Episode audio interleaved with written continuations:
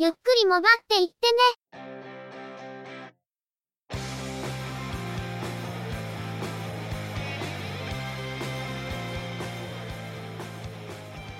モバイル、通信、IT 関連のニュースや話題などを取り上げて、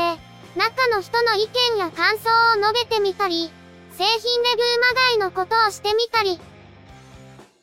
様々な体験や見聞について、お話をしてみるポッドキャストです。ゆくもばでのおしゃべりは、すべて合成音声でお送りしています。多少お聞き苦しいことがあるかもしれませんけど、どうぞご容赦ください。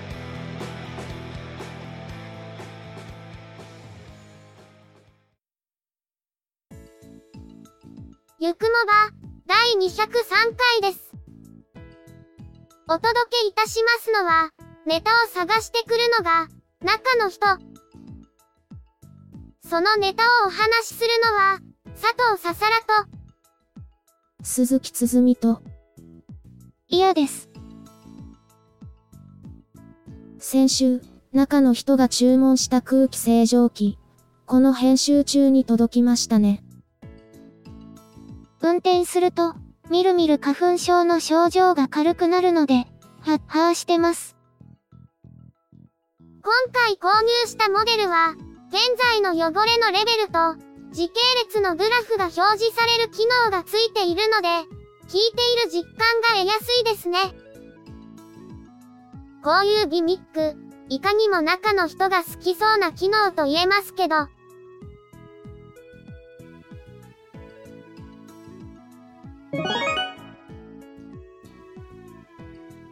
それでは、今回のニュースです。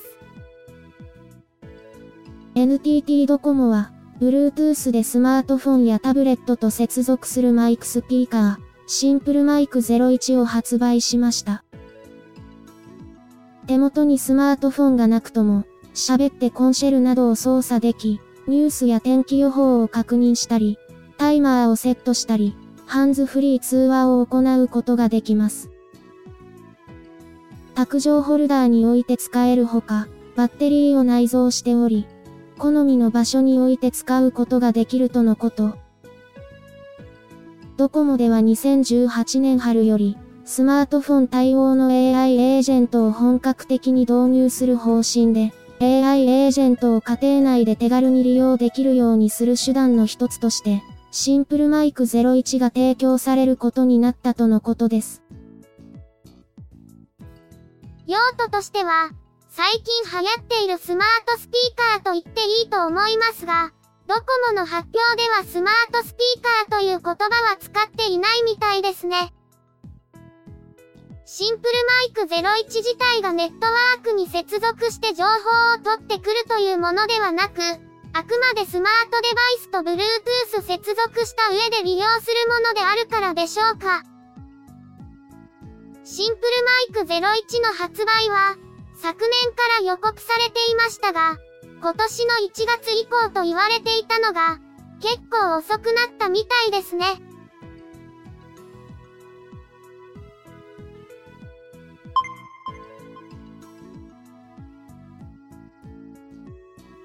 福岡造船株式会社は、AR 技術を活用した船舶部品の管理システムを富士通及び富士通マーケティングと共同で開発し、運用を開始したことを明らかにしました。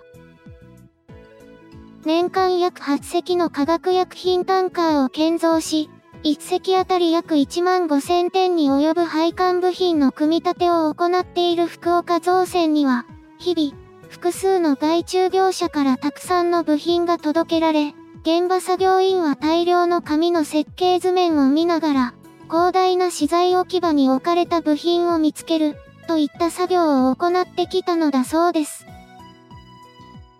そのため、図面との照らし合わせの負担や、部品の選択ミス、置き場不明による混乱などがあり、現場での作業工程における効率化が課題だったとのこと。こうした課題を解決するため、AR 技術で現場業務を支援する富士通のシステム、富士通マニファクチャリングインダストリーソリューションプレミアメンテナンスビューアを活用し、共同で船舶部品の管理システムを開発したそうです。このシステムでは、配管部品に AR マーカーを貼り付け、現場作業員がマーカーをタブレットで読み取ることにより、部品の種類や取り付け位置、部品ごとの図面などの情報を入手できるようにし、配管の納品業者が入力した製造状況や納品状況も合わせて把握可能で、資材置き場の部品在庫の有無がすぐに確認できるとのこと。さらに、AR マーカーを読み取った際に、設計変更についての注意点を表示できるため、設計変更の対象となった部品を取り付けてしまうといったミスによる手戻りを削減することも期待されています。このほか、現場管理者は作業状況をリアルタイムで把握できるため、空いている組み立て場所の有効活用や、現場作業員の最適配置を支援できるとのこと。福岡造船ではこのシステムにより、外注業者による配管製造から、建造中の船への配管取り付けまでの作業工数について、約35%の削減を目指すとしています。福岡造船は、福岡都市高速道路を走っていると、荒津大橋から本社工場を見ることができますね。結構大きなタンカーをいつも建造しているので、これだけの規模の船だと、部品管理も大変だろうと感じますが、やはり大変な思いをしていたようです。ちなみにこのプロジェクトは、国土交通省が推進する IoT 技術や AI を活用し、造船の生産性向上のための技術開発支援を目的とする海事生産性革命、アイシッピングの一環として行われているのだそうです。部品の管理と図面との照らし合わせが一気にできるだけでも便利だと思いますが、この手のシステムはいろいろと応用が効きそうですよね。富士通はスマートデバイスと連携するヘッドマウントディスプレイを商品化しており、水資源機構、琵琶湖開発総合管理所では、防災対応時の機械操作の支援システムとして実用化されているんですが、今回のシステムも AR マーカーを使うという共通点があるので、建造作業の支援にも応用していけるのではないかと思ったり、昨今は働き方改革とか言っている一方で、ベテラン技術者からのノウハウの継承も問題になっているわけで、この手の技術の普及と発展には期待したいところです。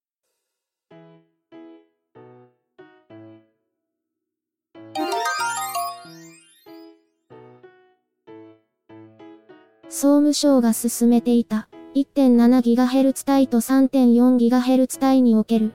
携帯電話用の周波数の割り当てについて4月6日に電波管理審議会が開催され、審議会の終了後、審議会会長から結果が公表されました。周波数の割り当てに申請を出していたのは、NTT ドコモ、KDDI、沖縄セルラー、ソフトバンク、楽天モバイルネットワークで、KDDI と沖縄セルラーは2社で1つの申請のようです。結論としては、希望する周波数帯に重複がなかったことから、全社が第1希望の周波数帯を割り当てられることになったそうです。1.7GHz 帯では、上り 1710MHz から 1730MHz、下り 1805MHz から 1825MHz のそれぞれ 20MHz 帯域幅は、KDDI と沖縄セルラーが獲得。上り 1730MHz から 1750MHz、下り 1825MHz から 1845MHz のそれぞれ 20MHz 帯域幅は、楽天モバイルネットワークが獲得。3.4GHz 帯では、3400MHz から 3440MHz をソフトバンクが獲得。3440MHz から 3480MHz を NTT ドコモが獲得しました。なお、今回の 1.7GHz 帯で、上り 1765MHz から 1785MHz、下り 1860MHz から 1880MHz 帯における、透明範地域以外での 20MHz 帯域幅の割り当てについては、すでに透明範地域で同帯域を運用している NTT ドコモを含めて割り当ての申請がなかったことから、今回は割り当てが実施されないようです。今回の割り当てにあたり、各社には6つの割り当て条件を課されています。1つ、第4世代移動通信システムにおける、広範なブロードバンドサービスの普及に努めること。2つ、停電や服装に対する対策や通信障害の発生防止をはじめ、電気通信設備にかかる安全、信頼性の向上に努めること。3つ、周波数の割り当てを受けていないものに対する、電気通信設備の接続、卸電気通信駅務の提供その他の方法による特定基地局の利用の推進に努めること。4つ、携帯電話の利用ニーズに対応した多様で使いやすい料金設定を行うよう努めること。5つ、終了促進措置の実施に関して、対象免許人との間で十分な合意形成を図り、円滑な実施に努めるとともに、透明性の確保を十分に図ること。6つ、携帯電話が国民にとって重要な生活手段になっていることに鑑み、携帯電話俯瞰地帯における基地局の着実な開設を進めること。いずれも一般的な携帯電話事業に対する条件で、3つ目は MVNO 事業者に対して不利なことはしないように。5つ目は周波数再編による既存利用者の利用終了と新規周波数帯への移動について、今回参入する事業者が費用を負担し移行措置を実施することについて、滞りなく実施するように、という意味の条項であると思います。なお、楽天モバイルネットワークスに対しては、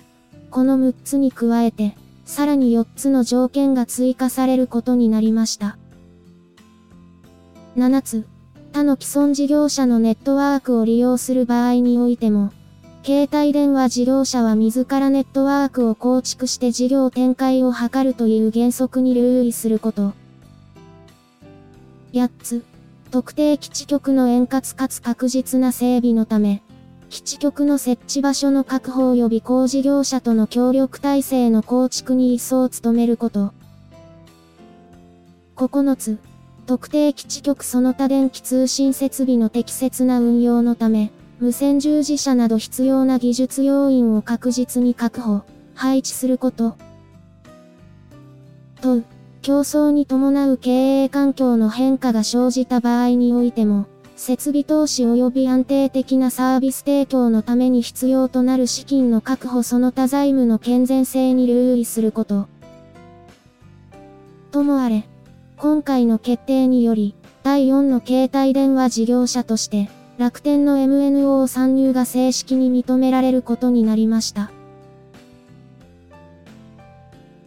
ついに周波数の割り当てについて決定が下り、これにより楽天の MNO 参入が確定しました。4月9日に総務省で開設計画の認定交付式が開催される見込みで、この交付をもって正式に参入が認められることになります。楽天は 1.7GHz 帯での参入になりますが、参入にあたっては全社に求められる6つの条件に加えて、楽天のみに追加で4つの条件が課されることになります。内容を要約すると、参入時に他社との国内ローミングでサービスを提供するのであっても、いずれ実社でネットワークを整備してサービスを提供しなければいけないことを忘れるな。基地局を置く場所の確保と、基地局工事をする工事業者の手配をちゃんとしておけ。無線従事者をはじめ、必要な技術者を確保し、配置しろ。無資格運用は絶対許さん。設備投資とサービス継続のための資金の確保と、会社を潰さないように財務の健全性は確保しとけ。お金がないからトンズラとか許さねえぞ。という解釈でいいのかなと思います。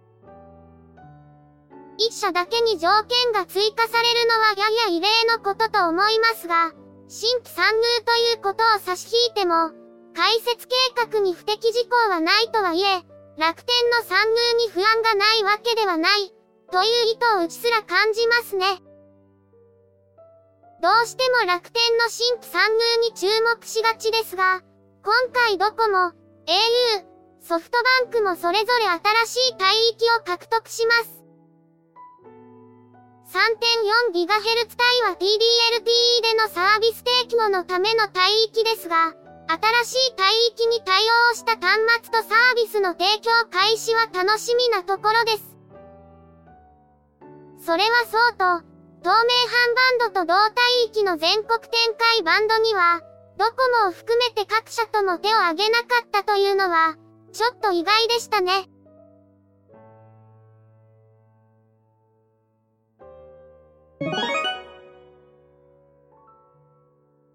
この番組では、お聞きいただいている皆様からの感想やご意見をお待ちしています。iOS のポッドキャストアプリや iTunes からのレビュー投稿、Twitter のハッシュタグ、シャープ yukumoba をつけたツイート、配信に利用しているシーサーブログや、告知ブログ、ゆっくりもばっていってね、アフター、ザ、ポッドキャストへのコメント投稿、などなど、メッセージをお寄せいただく方法を複数用意しています。配信ブログ、告知ブログの URL は、ショーノートをご覧ください。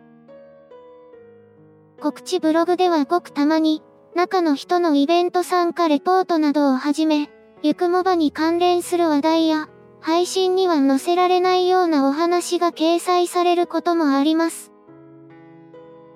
いただいたコメントは、番組内のコメント紹介でご紹介させていただきたいと思っています。このほか、中の人は YouTube で動画を配信していたんですけど、近頃は初版の都合で新規投稿を停止中です。チャンネル登録、いいね評価、コメントなどが多くいただけると、中の人がまたやる気を出すかもしれません。チャンネルやプレイリストへのリンクは、ショーノートに載せておきますので、お暇な時に見ていただけたらこれ幸い。それでは。今回はこの辺りで失礼いたします。また次回、皆様のお耳にかかれますように。ゆっくりもばっていってねは、合成音声の作成と編集に、チェビオ、クリエイティブスタジオを使用しています。構成、編集、その他もろもろまとめて全部の担当は、中の人、AKA、ハイマウント。声は、佐藤ささらと、鈴木つづみと、イヤでお送りいたしました。